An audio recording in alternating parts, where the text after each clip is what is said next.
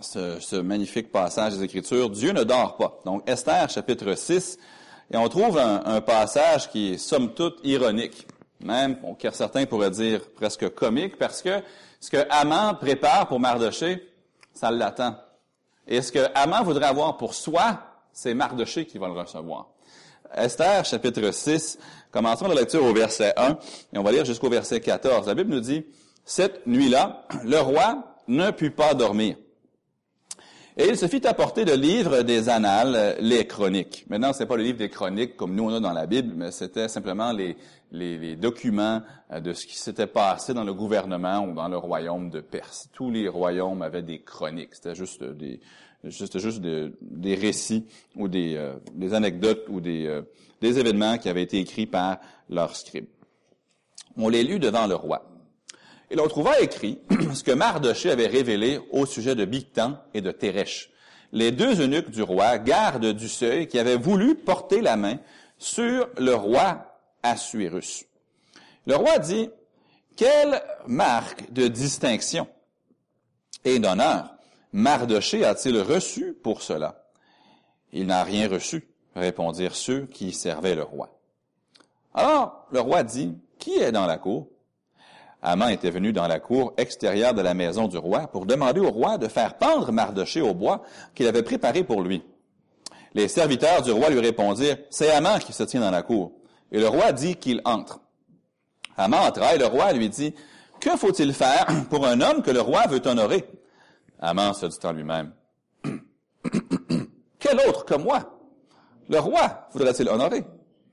Et Haman répondit au roi, pour un homme que le roi veut honorer, il faut prendre le vêtement royal dont le roi se couvre, et le cheval que le roi monte, et sur la tête duquel se pose une couronne royale, remettre le vêtement et le cheval à l'un des principaux chefs du roi, puis revêtir l'homme que le roi veut honorer, le promener à cheval à travers la place de la ville et crier devant lui, c'est ainsi que l'on fait à l'homme que le roi veut honorer.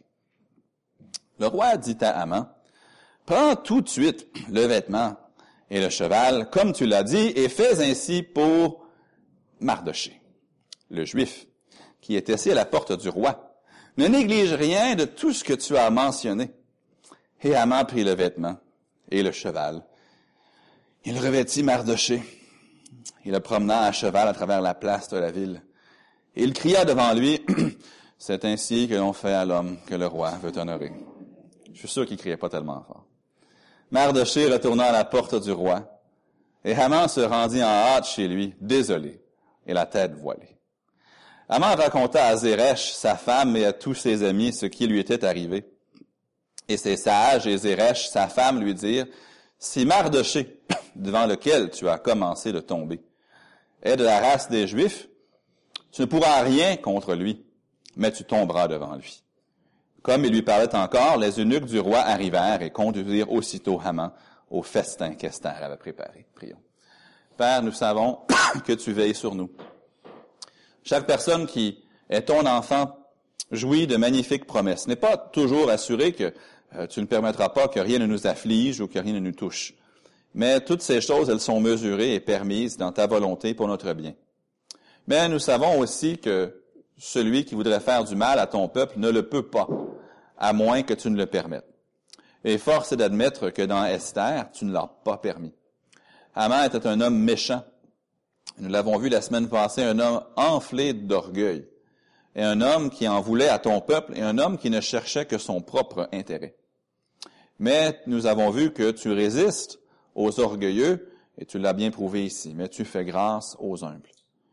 Père, aide-nous à nous à plutôt prendre comme exemple Mardoché ou euh, Esther et ceux qui ont marché avec toi, mais à tirer exemple de Haman et chercher avec ton aide, avec ton instruction, avec la conviction de l'Esprit Saint qui nous montre là où se cache l'orgueil dans nos cœurs à nous. Aide-nous à nous éloigner des erreurs de Haman et afin de ne pas partager non plus sa chute, mais aide-nous plutôt à te plaire et à revêtir les sentiments qui, plus qu'en Mardoché ou plus qu'en Esther, sont dans le Seigneur Jésus-Christ. qui, existant en forme de Dieu, n'a point regardé son égalité avec Dieu comme une proie à arracher, mais s'est dépouillé lui-même et est devenu semblable aux hommes. Il a pris une forme de serviteur. À nous à faire comme lui, comme toi. Père, je prie d'employer ce message pour nous édifier, nous corriger, nous, exhorter, nous, nous encourager, mais t'exalter, toi, et nous instruire. Moi, je n'en ai pas la capacité. Aucun homme ne l'a. Seulement le Saint-Esprit peut le faire à travers ta parole. C'est ce que je te demande de faire maintenant. Et je te demande que celui qui désirerait plutôt s'opposer à la prédication de ta parole, comme il le fait partout où ta parole est prêchée, qu'il soit retenu et empêché ce matin. Et je le prie au nom du Seigneur Jésus. Amen. Avez-vous déjà été incapable de dormir? Je pense que oui, probablement. Ça arrive qu'on se couche à l'heure habituelle, mais on ne s'endort pas à l'heure habituelle. Peut-être qu'on regarde le cadran et on voit l'heure, il est deux heures, il est trois heures, puis on se dit, mais quand est-ce que je vais arriver à dormir? Moi, ça m'arrive. Parfois, pour vous, peut-être que c'est des soucis de la vie. Peut-être que ce sont des craintes qui vous empêchent de dormir. Peut-être que c'est même la joie, que vous êtes tellement excité par quelque chose que vous n'arrivez pas à dormir. Peut-être que c'est un besoin criant de prier. Votre désir, votre besoin de prier est si intense que vous en perdez le sommeil. Ça arrive. La nuit avance, les yeux sont grands ouverts, et ici dans Esther 6, le roi Assuérus, qui est le roi de l'Empire perse, le mari de la reine Esther, il n'arrive pas à dormir. Est-ce que c'était les soucis qui venaient d'être le roi d'un si grand empire? Est-ce que c'était parce qu'il se demandait pourquoi la reine Esther, comme on l'a vu la semaine passée, m'a fait venir à un festin? Mais ce qu'elle a me demandé, c'est tellement grand qu'elle ne voulait même pas me le dire. Elle veut me faire revenir à un deuxième festin. Mais qu'est-ce qu'elle peut bien vouloir? Est-ce que c'est ça qui l'empêche de dormir? Je ne sais pas. Mais je sais une chose. Il ne dormait pas parce que Dieu ne voulait pas qu'il dorme. Il ne dormait pas parce que Dieu voulait, cette nuit précise, que Assuérus entende quelque chose. Qu'il entende une histoire très précise dont le héros, c'est Mardoché, le juif, qui est assis à la porte du palais. Puis Dieu veut qu'il entende cette histoire-là, à ce moment-là, au moment précis où Haman, qui veut tuer Mardoché, entre dans la cour du roi. Le timing de Dieu est impeccable, est parfait. À la minute proche, pour la dire la seconde proche. Maintenant, c'est un développement, l'insomnie de Assuérus, qui peut sembler très anodin, mais qui n'est pas du tout anodin. Parce que Dieu, c'est ainsi qu'il sonne le début de la fin pour l'ennemi juré des Juifs, qui s'appelle Haman. Trois observations ce matin que je vais vous laisser. Vous les avez dans vos notes, dans le bulletin, si vous l'avez pris. Premièrement, le grand roi ne sommeille ni ne dort. Là, je parle pas de Assuérus, je parle du roi des rois. R majuscule. Le grand roi ne sommeille ni ne dort. Alors, Assuérus, le roi, avec un petit R dans le récit ici, n'arrive pas à dormir. Mais c'est juste un signe que le roi des rois, lui, ne sommeille ni ne dort. Je ne sais pas si vous croyez au hasard. Si oui, ce passage devrait vous faire changer d'idée. Parce que c'est pas par hasard que ne dort pas, c'est par dessein. C'est pas par hasard que Haman entre dans la cour du roi aux petites heures du matin, à ce moment précis. C'est par dessein. Dieu va orchestrer de très menus, de très petits détails qui vont mener à une très, très grande délivrance. Dans tout l'Empire, il y a des Juifs qui prient et qui jeûnent pour une délivrance, parce que Haman, on le sait, veut les exterminer. Et Dieu, parfois, répond à de grandes prières avec de petites réponses, mais qui sont, n'ont pas besoin d'être plus grandes qu'elles ne le sont, parce qu'elles sont tellement bien placées, tellement bien orchestrées, tellement bien planifiée et mise au bon moment avec la bonne personne qui n'a pas besoin de quelque chose d'énorme. On a juste besoin que Dieu fasse quelque chose de petit au bon moment, comme il sait le faire. Des milliers, voire des millions de Juifs dans l'Empire perse qui prient, Dieu, délivre-nous de Haman. Je ne sais pas quel genre de réponse les Juifs s'attendaient d'avoir. La réponse qu'ils ont eue, c'était qu'il y avait une nuit précise où le roi était incapable de dormir. du moins, cette insomnie du roi, cette réponse de Dieu, cet acte de Dieu, va envoyer à l'ennemi du peuple de Dieu, Aman, un message. Voici le message à Aman. Aman, je te surveille. Aman, je t'ai à l'œil. Et Aman, tu ne peux faire quoi que ce soit pour toucher mon peuple. Vous êtes-vous déjà réveillé en pleine nuit à cause d'un bruit dans la maison? On a des planchers de bois, puis des fois, ça craque. Surtout des changements de saison, des fois, on est couché, puis j'entends, va faire, « Hey, il y a quelqu'un en bas! » Non, il n'y a personne en bas. « Oui, je suis sûr! As-tu barré la porte? »« Oui, j'ai barré la porte. Es-tu sûr? »« OK, OK, OK. » On descend en bas, il n'y a personne, on ouvre les portes, on ouvre les garde-robes, on regarde dans toutes les salles, on regarde partout, il n'y a personne. Les portes étaient bien verrouillées, les fenêtres sont fermées. On se recouche. En bas, mais qu'est-ce qui est arrivé? Ça nous empêche de dormir. Vous savez, quand on se croit en danger, on n'arrive pas à dormir, n'est-ce pas? Des fois, juste un craquement du plancher bien placé, un petit bruit, ça peut nous enlever le sommeil. Mais j'espère que quand vous avez entendu ce craquement de plancher, vous allez voir, j'espère que c'était rien. Mais le début du chapitre 6, c'est un peu dans la vie de Haman, c'est le plancher qui craque. Le petit indice, indice. Haman, il y a quelque chose qui cloche. Haman, il a son beau plan. Il a bâti ce grand bois de 7-8 étages de haut, où il veut faire pendre Haman plus haut que les arbres, que tout le monde dans la ville de Suse puisse voir Haman, celui qui a osé ne pas se prosterner devant moi, Haman. Voilà, Mardoché va être pendu là-haut.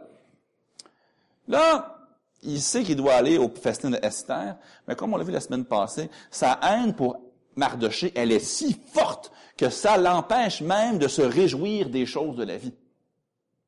Puis là, il dit, avant d'aller au festin de Esther, je vais aller tôt le matin.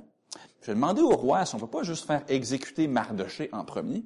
Comme ça, moi, j'aurai une belle journée une fois qu'il est mort. Littéralement, c'est ça qui se passe ici. Mais il arrive dans la, cour du roi, puis le roi ne dort pas. C'est un petit détail maintenant qui va arriver, qui devrait indiquer à Haman que tout ne va pas comme sur des roulettes dans son plan. Il y a quelqu'un qui l'observe, ce Haman. C'est pas Esther. C'est pas Mardoché. Faut regarder plus haut. C'est Dieu. Dieu l'a à l'œil. Dieu l'observe, et ce quelqu'un, avec un Majuscule, a l'intention de l'empêcher de faire du mal aux enfants de Dieu. Haman est dans la cour du roi en pleine nuit, du moins aux petites heures du matin. Ça ne dit pas quelle heure, mais c'est une heure à laquelle le roi est encore couché. Haman s'est levé de bon matin en pleine nuit, s'est préparé, a mis ses habits, et il va au palais à une heure où clairement le roi ne s'attend pas à avoir des visiteurs. En fait, le roi se demande pourquoi quelqu'un est là dehors à cette heure-là. Haman a voulu devancer l'aurore pour demander la tête de Mardoché. C'est un grand jour pour Haman.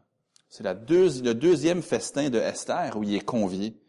Il veut pouvoir profiter du festin sans avoir à être attristé par le fait que son ennemi Mardoché est encore en vie. Mais malheureusement pour Haman, le roi ne dort pas non plus. Le roi ne dort pas non plus. Il est en train de se faire lire les chroniques du royaume parce qu'il ne dort pas. Maintenant, pour la lecture de chevet intéressante, on va repasser. Moi, si je dors pas, je vais pas lire euh, des, des, documents du gouvernement, mais c'est ce que le roi fait. Les, les Perses, ils étaient connus parce qu'ils gardaient des, des récits très, très, très détaillés de ce qui se passait, surtout dans, le, dans les gouvernements, dans leurs chroniques. Les Perses étaient reconnus pour ça, puis quel soi-disant hasard, non, non, non, c'est la main de Dieu. Le fonctionnaire qui reçoit l'ordre du roi, allez chercher les chroniques, je veux les, lisez-les-moi, j'arrive pas à dormir. Il entre dans la bibliothèque ou dans les archives, puis il y a plein de rouleaux. Il prend un rouleau. Un rouleau, c'est quand même gros. Il ouvre le rouleau au chapitre, puis à la page, si je peux dire ainsi, qui parle de Mardoché. Alors que Haman, lui, il se frotte les yeux en arrivant au palais. Puis lui, il s'en vient pour demander la tête de Mardoché, qui soit pendu. Mais à ce même moment-là, dans toutes les choses que le fonctionnaire a pu lire, il lit sur Mardoché.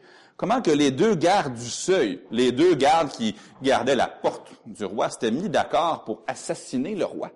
Puis Mardoché avait été celui, clairement, qui avait fait échouer leur plan et qui avait sauvé la vie du roi. Puis là, le roi, il est couché sur son lit, puis il dit, c'est quoi qu'on a fait pour Mardoché?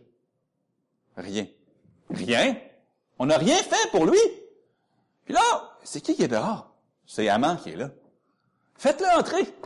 Amant, qu'est-ce qu'on doit faire pour un homme que le roi veut honorer? Puis là, Amant, comme on l'a vu, il se dit, moi, je suis le meilleur. S'il y a quelqu'un que le roi veut honorer, ça doit être moi. Qu'est-ce que je voudrais que le roi fasse pour moi? J'aimerais qu'il prenne son propre manteau royal. Puis son cheval. Tu sais, le, cheval qui a une couronne sur la tête. Ce cheval-là. Pas n'importe quel cheval. Le cheval. Puis j'aimerais ça, me promener dans les rues de la ville, puis qu'un autre, un autre grand, pas aussi grand que moi, là, mais grand, dise, voici ce qu'on fait à l'homme que le roi veut honorer. Ah. Là, j'imagine que se ferme les yeux, puis là, il se voit, hmm, descend la rue principale, puis là, il voit toutes les foules qui se prosternent devant lui. Puis là, il répond à la question du roi, puis là, il y a la mauvaise nouvelle.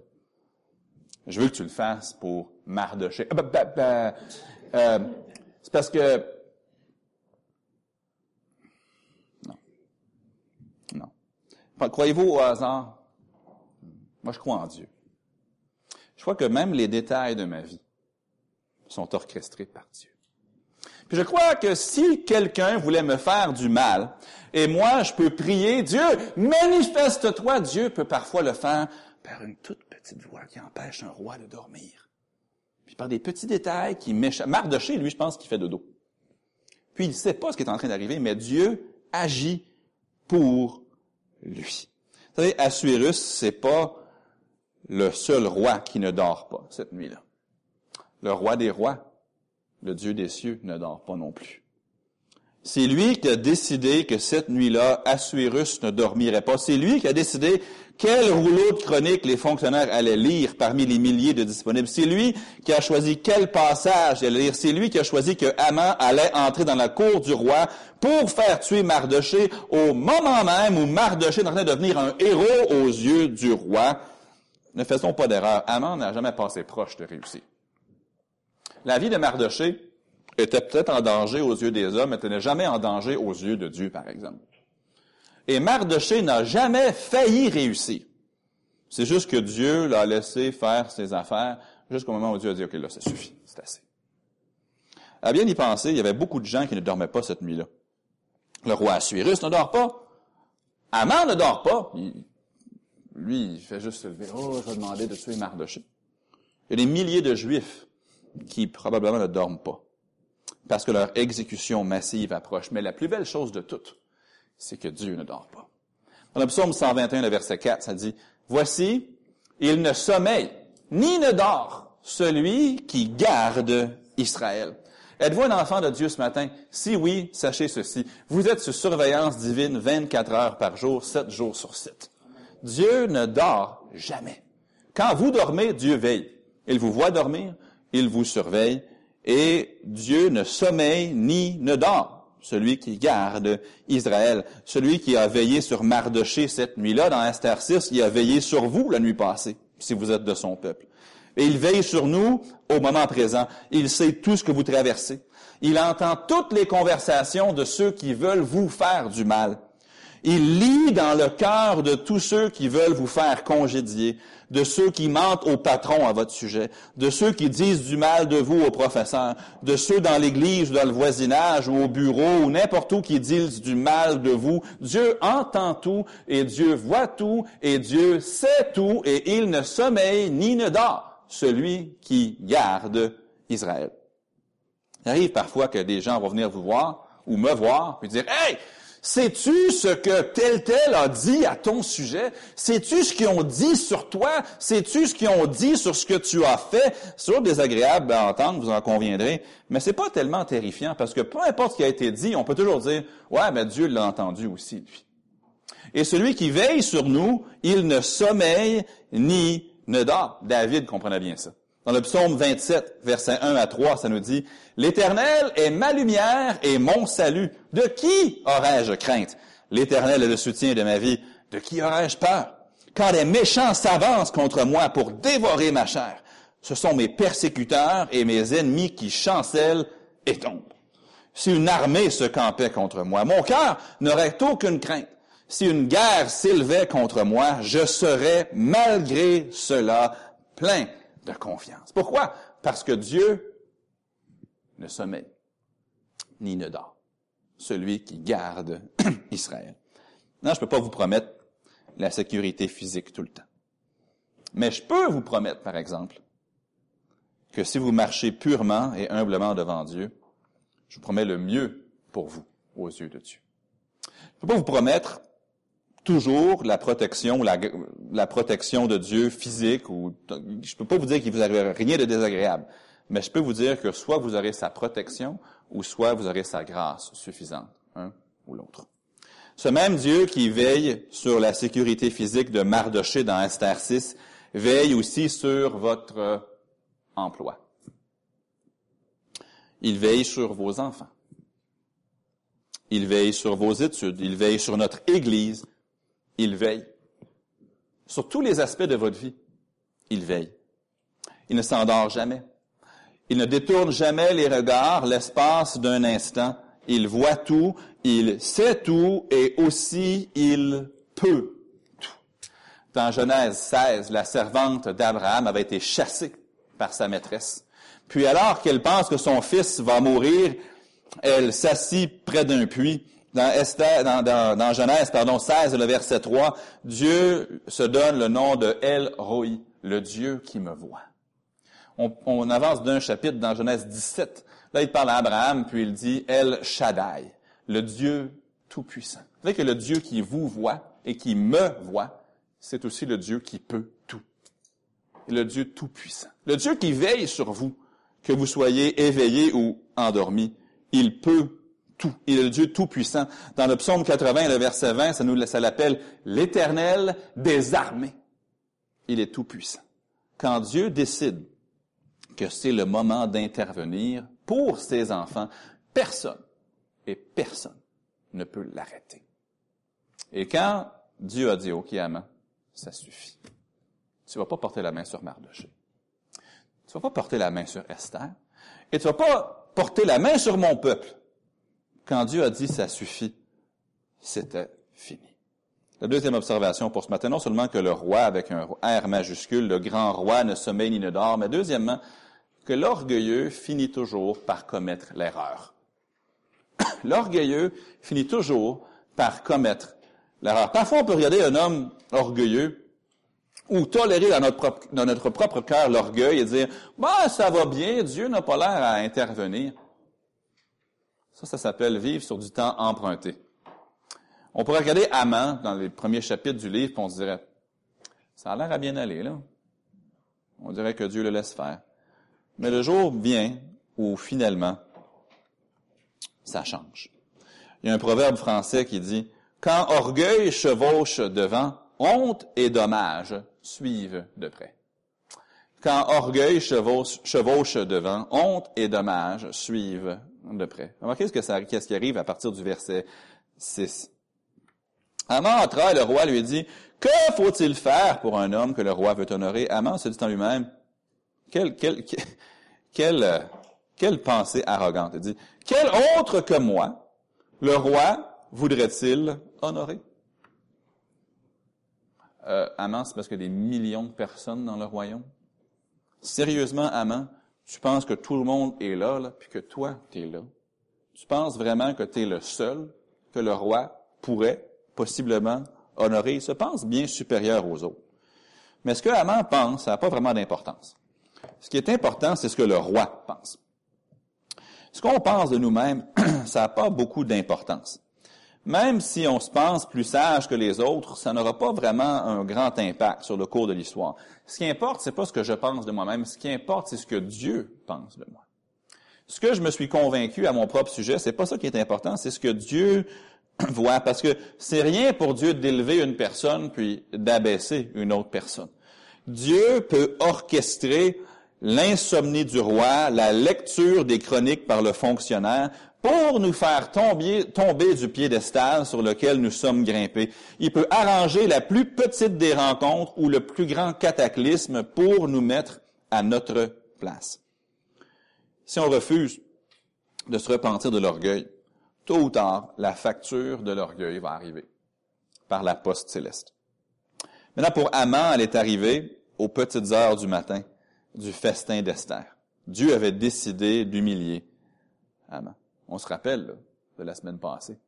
Amman, dans le chapitre 5, avait fait bâtir un énorme bois pour faire pendre Mardoché. Quelque chose de plusieurs étages de haut, 7-8 étages de haut. Maintenant, après avoir préparé la chute de Mardoché, là, il commence à préparer sa propre récompense. Mais oups, la récompense, elle n'est pas pour lui. Elle est pour Mardoché. On dirait presque une comédie signée Shakespeare ou Molière, où le méchant veut faire du mal au bon, mais ensuite c'est le bon qui reçoit le bien que le méchant voulait pour lui-même, puis le méchant reçoit la punition qu'il avait préparée pour le bon. C'est comme une inversion totale des rôles, aussitôt que Dieu en a décidé ainsi. Dans Ésaïe 59, 1, la Bible dit non, la main de l'Éternel n'est pas trop courte pour sauver, ni son oreille trop dure pour entendre, et sa main n'est pas trop courte non plus pour abaisser l'orgueilleux ou pour relever le juste à qui le méchant en veut. Mon ami, Dieu ne sommeille ni ne dort. Et si vous êtes son enfant, il veille sur vous. Et ceux qui vous veulent du mal, tôt ou tard, ils vont faire cette erreur-là, qui va leur coûter cher. C'est pas pour, je dis pas ça ce matin pour créer en vous des sentiments de vengeance ou des sentiments de attends toi tu vas te faire avoir. C'est pas ça.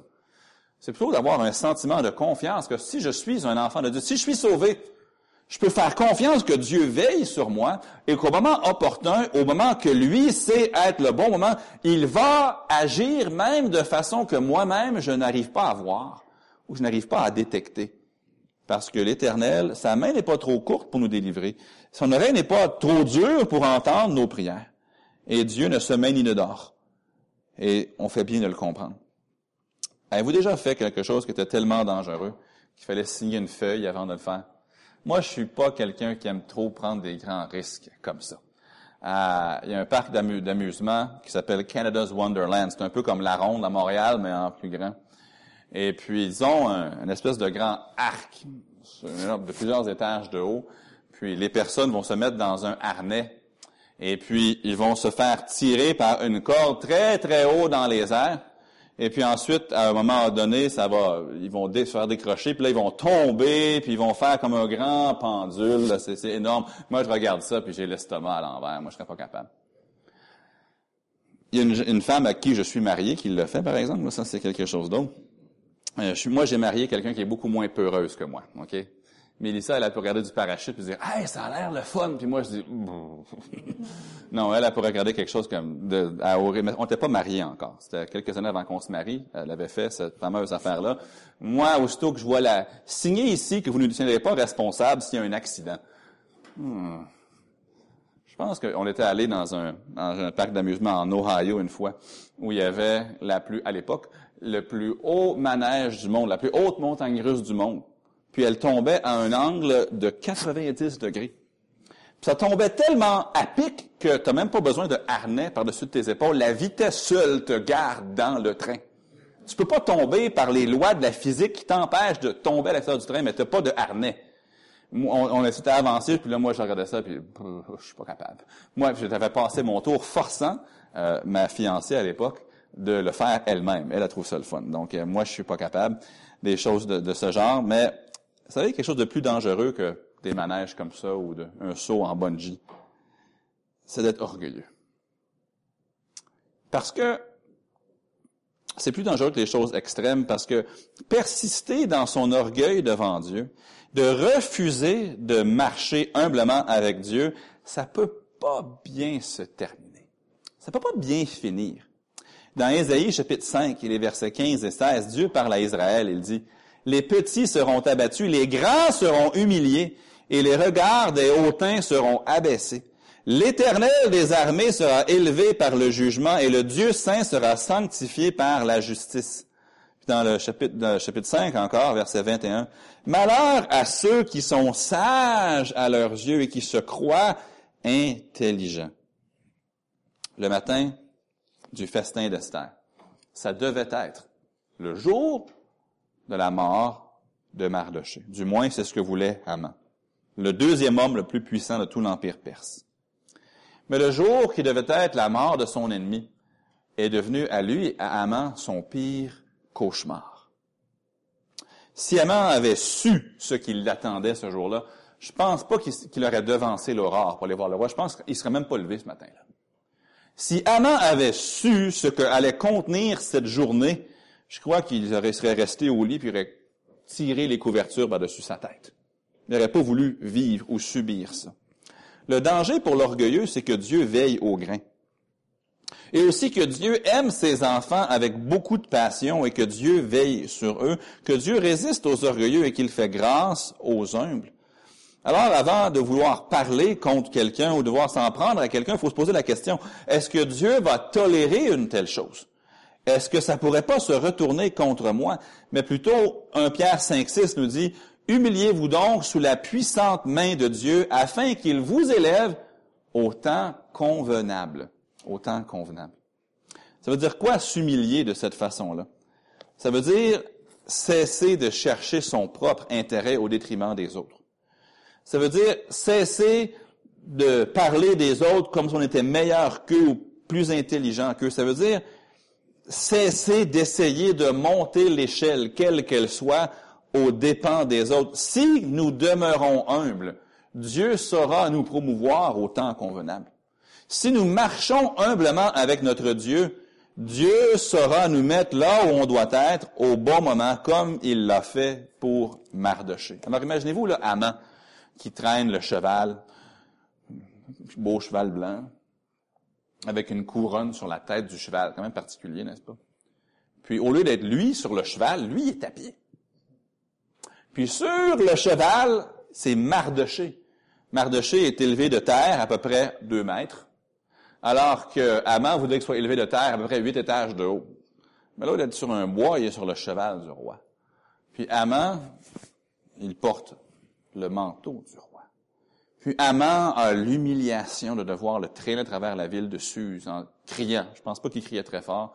Voici ce qu'on fait à l'homme que le roi veut honorer. Moi, il y a deux visages que j'aurais voulu voir ce jour-là. Bon, le jour de Haman, euh, le, visage de Haman, je sais à quoi il ressemble. Il est probablement pas mal choqué. Puis il est très, très humilié. Donc lui, j'ai pas de misère à l'imaginer. Mais je me demande, la face de Mardoché, c'était quoi? il va se poser, mais qu'est-ce qui se passe? peut-être qu'il était rouge de gêne, peut-être qu'il était, peut-être qu'il était vraiment mal à l'aise, peut-être qu'il était surpris, certainement, peut-être qu'il riait sans trop savoir quoi, peut-être qu'il était joyeux, peut-être qu'il disait, allez, plus vite, amant, plus vite. Je ne sais pas ce qu'il faisait Mardoché. Mais l'orgueilleux finit toujours par commettre, là je dis, l'erreur. Celle-là. Celle qui va lui coûter cher et Dieu l'attend. Dernière chose pour ce matin. Parce que les promesses de Dieu pour le juste sont toujours plus fortes que l'ennemi? Les promesses de Dieu pour le juste, en l'occurrence ici Mardoché, sont toujours plus fortes que l'ennemi. Remarquez ce que les, trois derniers versets de Esther 6. Mardoché retourna à la porte du roi, verset 12, et Aman se rendit en hâte chez lui, désolé et la tête voilée quand même spécial, après avoir fait le tour de cheval dans la ville de Suse, qu'est-ce que euh, qu'est-ce que Mardoché fait?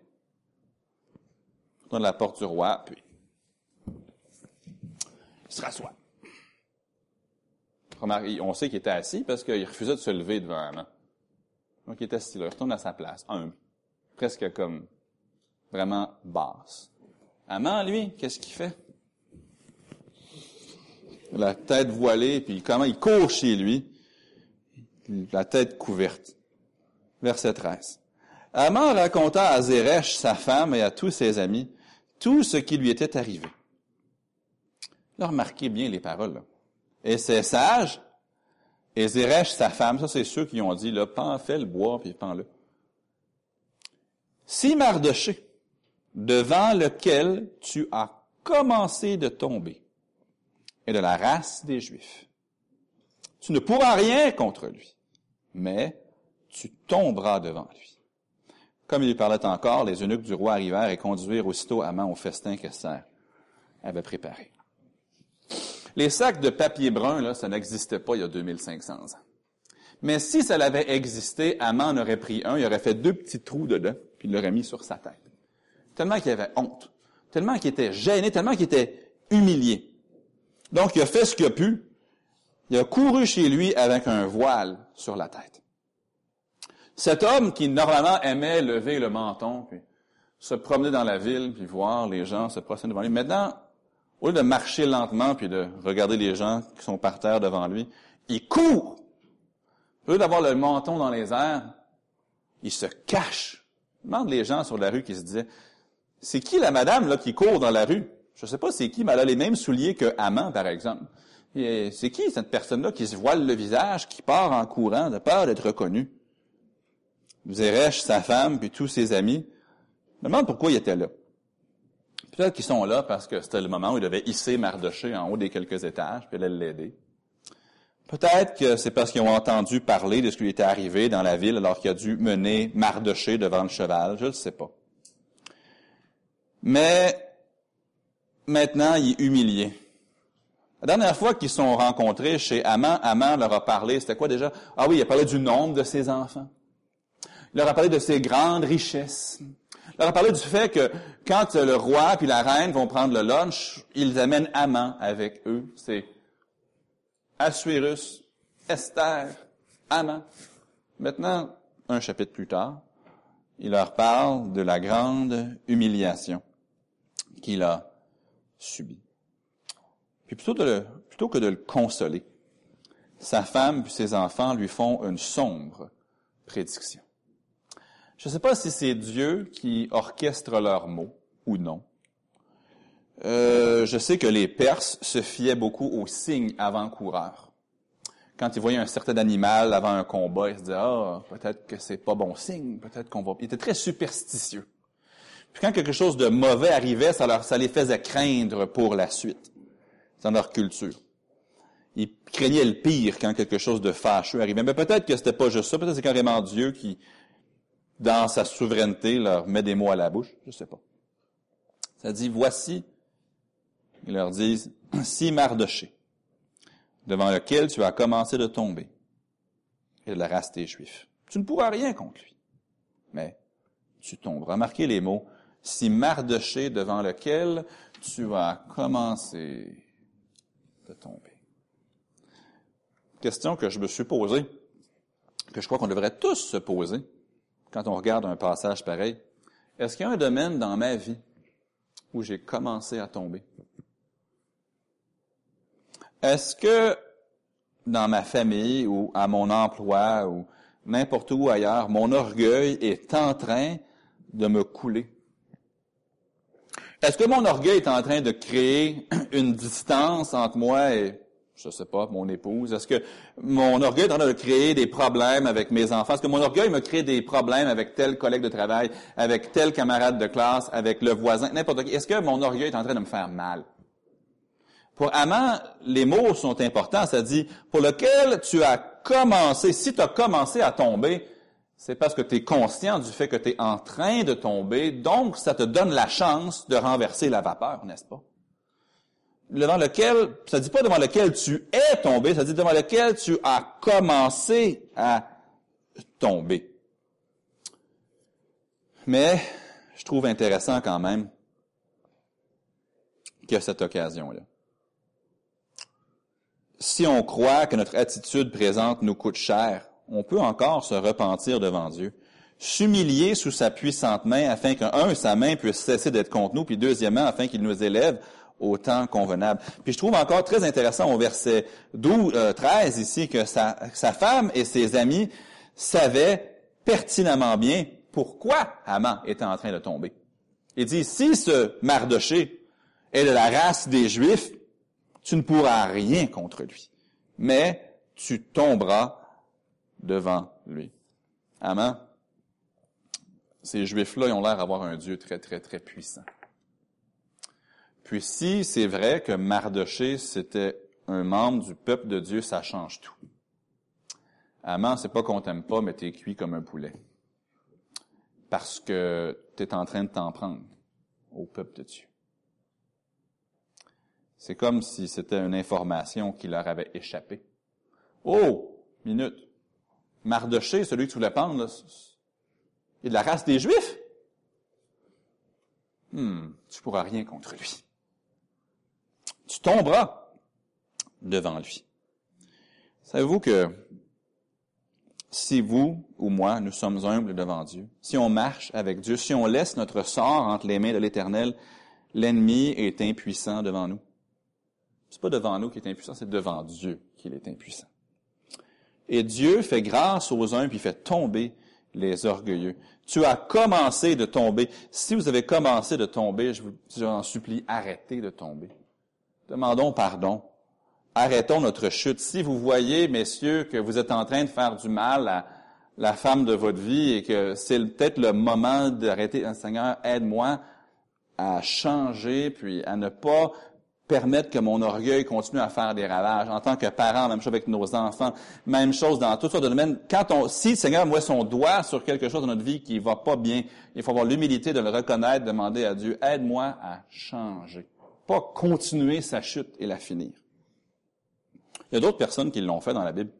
Pensez à Nebuchadnezzar qui pendant sept ans a dû brouter comme un animal avant de récupérer son trône. Mais après sept ans, il a levé les cieux vers le ciel, il a reconnu que Dieu, l'Éternel est le Dieu des cieux, puis Dieu l'a remis sur son trône. Je pense à Jonas. Jonas qui dit, je veux pas aller à Nénive, moi je vais aller à Tarsis. Là, il est sur le bateau, puis il sait très bien pourquoi la tempête est là. Puis il dit aux marins, jetez-moi par-dessus bord, la tempête va arrêter. Mais quand il s'est repenti, il a eu une deuxième chance. Je pense à l'apôtre Paul. Il s'appelait Saul de Tarse avant son salut. Il respirait la haine et le meurtre contre l'Église de Dieu. Alors qu'il est en chemin vers Damas, le Seigneur intervient et il tombe de sa monture, mais gloire à Dieu, Saul de Tarse s'est humilié devant Dieu et Dieu l'a élevé au temps convenable et l'a utilisé de grande façon. Notre Dieu, c'est un Dieu qui est patient, qui est lent à la colère, qui désire la repentance de chacun. Et si nous entendons ce message ce matin, c'est parce qu'il est encore temps de se mettre en règle avec lui. Et l'homme et la femme qui se met en règle avec Dieu, c'est toujours la décision sage. Malheureusement pour Haman, lui ne l'a pas fait. Voici, il ne sommeille ni ne dort, celui qui garde Israël. J'ai pas le temps d'y aller ce matin, mais il y a des hommes comme David qui ont compris que c'est pas bien de se battre contre Dieu. C'est pour ça qu'il voulait pas tuer Saül dans la caverne. Gamaliel, qui lui-même n'était pas un croyant en Jésus-Christ, a donné le conseil dans Acte 5 de ne pas combattre contre les apôtres parce qu'il a dit, on ne veut pas courir le risque d'avoir combattu contre Dieu. Conseil sage. Lorsque Dieu décide d'employer quelqu'un ou donc de protéger quelqu'un, il est très mal avisé de combattre contre Dieu. Avant qu'on se laisse pour ce matin, est-ce que vous vivez ce matin une situation où Dieu doit intervenir pour vous? La question n'est pas est-ce que Dieu est capable? La question est est-ce que je suis pur devant lui? Est-ce que je me suis humilié devant lui afin que lui puisse intervenir pour moi? C'est ça la question. La question, c'est pas Dieu es-tu capable? La question, c'est est-ce que moi, je suis dans une position où Dieu va intervenir pour moi. La clé, c'est pas d'être assez rusé ou intelligent pour défaire nos ennemis. Là, si vous ne retenez qu'une chose de tout le message de ce matin, retenez ceci. La clé, c'est pas d'être assez rusé ou intelligent pour défaire nos ennemis. La clé, c'est d'être assez humble et en règle avec Dieu pour que nos ennemis deviennent ses ennemis à lui. C'est pas que Mardoché était plus intelligent que Haman, non. C'est que Mardoché, il était l'ami de Dieu. Alors, l'ennemi de Mardoché était en fait l'ennemi de Dieu. Et Dieu a combattu pour Mardoché. Là, il faut se poser la question aussi. Est-ce que je combats quelqu'un, un humain présentement? Un collègue, un voisin, un frère, une sœur? Soyons très prudents. Ça dit dans Exode 14, 14. L'Éternel combattra pour vous. Et vous, gardez le silence. Prions. Père, je te remercie pour l'exemple de Mardoché. Je te rends gloire que tu ne sommeilles ni ne dors et que tu veilles sur ton peuple.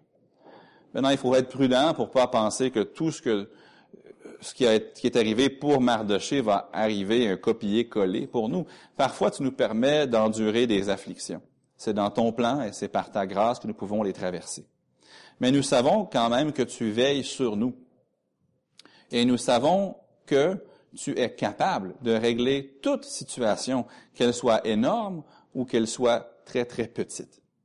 Et nous savons que pour toi, même une grande situation comme celle d'un assassinat de tous les Juifs de l'Empire par Haman peut être réglée par quelque chose de petit, comme l'insomnie du roi. Et nous n'avons pas besoin de te voir remuer ciel et terre nécessairement. Nous avons simplement besoin que tu dises un mot. Nous avons simplement besoin que tu agisses. Maintenant, ce n'est pas que tu ne peux pas agir, ce n'est pas que tu ne veux pas agir parfois, c'est parfois que nous, nous-mêmes, nous mettons dans une position où nos péchés créent cette barrière entre toi et nous, où parfois nous recevons la conséquence de notre propre entêtement. Père, aide-nous à tirer de Haman cet exemple négatif, puis aide-moi dans ma vie, à, par ton esprit, à voir où l'orgueil pourrait bien être terré, et que ton Saint-Esprit puisse le déraciner et l'enlever, et que je puisse marcher humblement avec mon Dieu. Je prie la même chose pour chaque frère et chaque sœur. S'il y a quelqu'un ici qui ne peut pas dire frère, sœur, dans le sens qu'ils ne sont pas encore sauvés, je prie qu'aujourd'hui, ils mettent leur foi en Dieu et qu'ils deviennent ton enfant pour jouir de toutes tes magnifiques promesses pour tes enfants. Et nous te louons, nous te rendons gloire que tu ne sommeilles que tu ne dors pas, mais que tes yeux sont toujours sur nous, que tu connais toutes nos circonstances, tous les dangers qui nous guettent, toutes nos inquiétudes, tous nos ennemis, même ceux que nous ne connaissons pas et que même lorsque nous, nous dormons, lorsque nous sommes assis ailleurs, complètement inconscients du danger qui guette, toi tu le vois, et toi tu peux agir. Toi tu nous vois, et toi tu es tout-puissant. Merci pour qui tu es. Merci pour ce que tu es. Je loue pour ce que tu fais. Et merci que si nous observons ta parole et marchons humblement avec toi, nous avons le plus grand défenseur, le plus grand avocat, le plus grand protecteur qui soit, le Créateur. Aide-nous à subir ce que tu sais est le mieux pour nous. Aide-nous à te faire confiance à 100% dans tous les domaines de la vie. Et s'il y a des gens qui, à nos yeux, semblent injustes ou qui semblent dangereux, aide-nous à te faire confiance en sachant que si nous sommes en règle avec toi, toi, tu interviendras pour nous. Et je le prénom du Seigneur Jésus. Amen. Gardons nos têtes courbées, nos yeux fermés, l'espace d'un bref instant. Peut-être êtes-vous ici ce matin et vous ne pouvez pas dire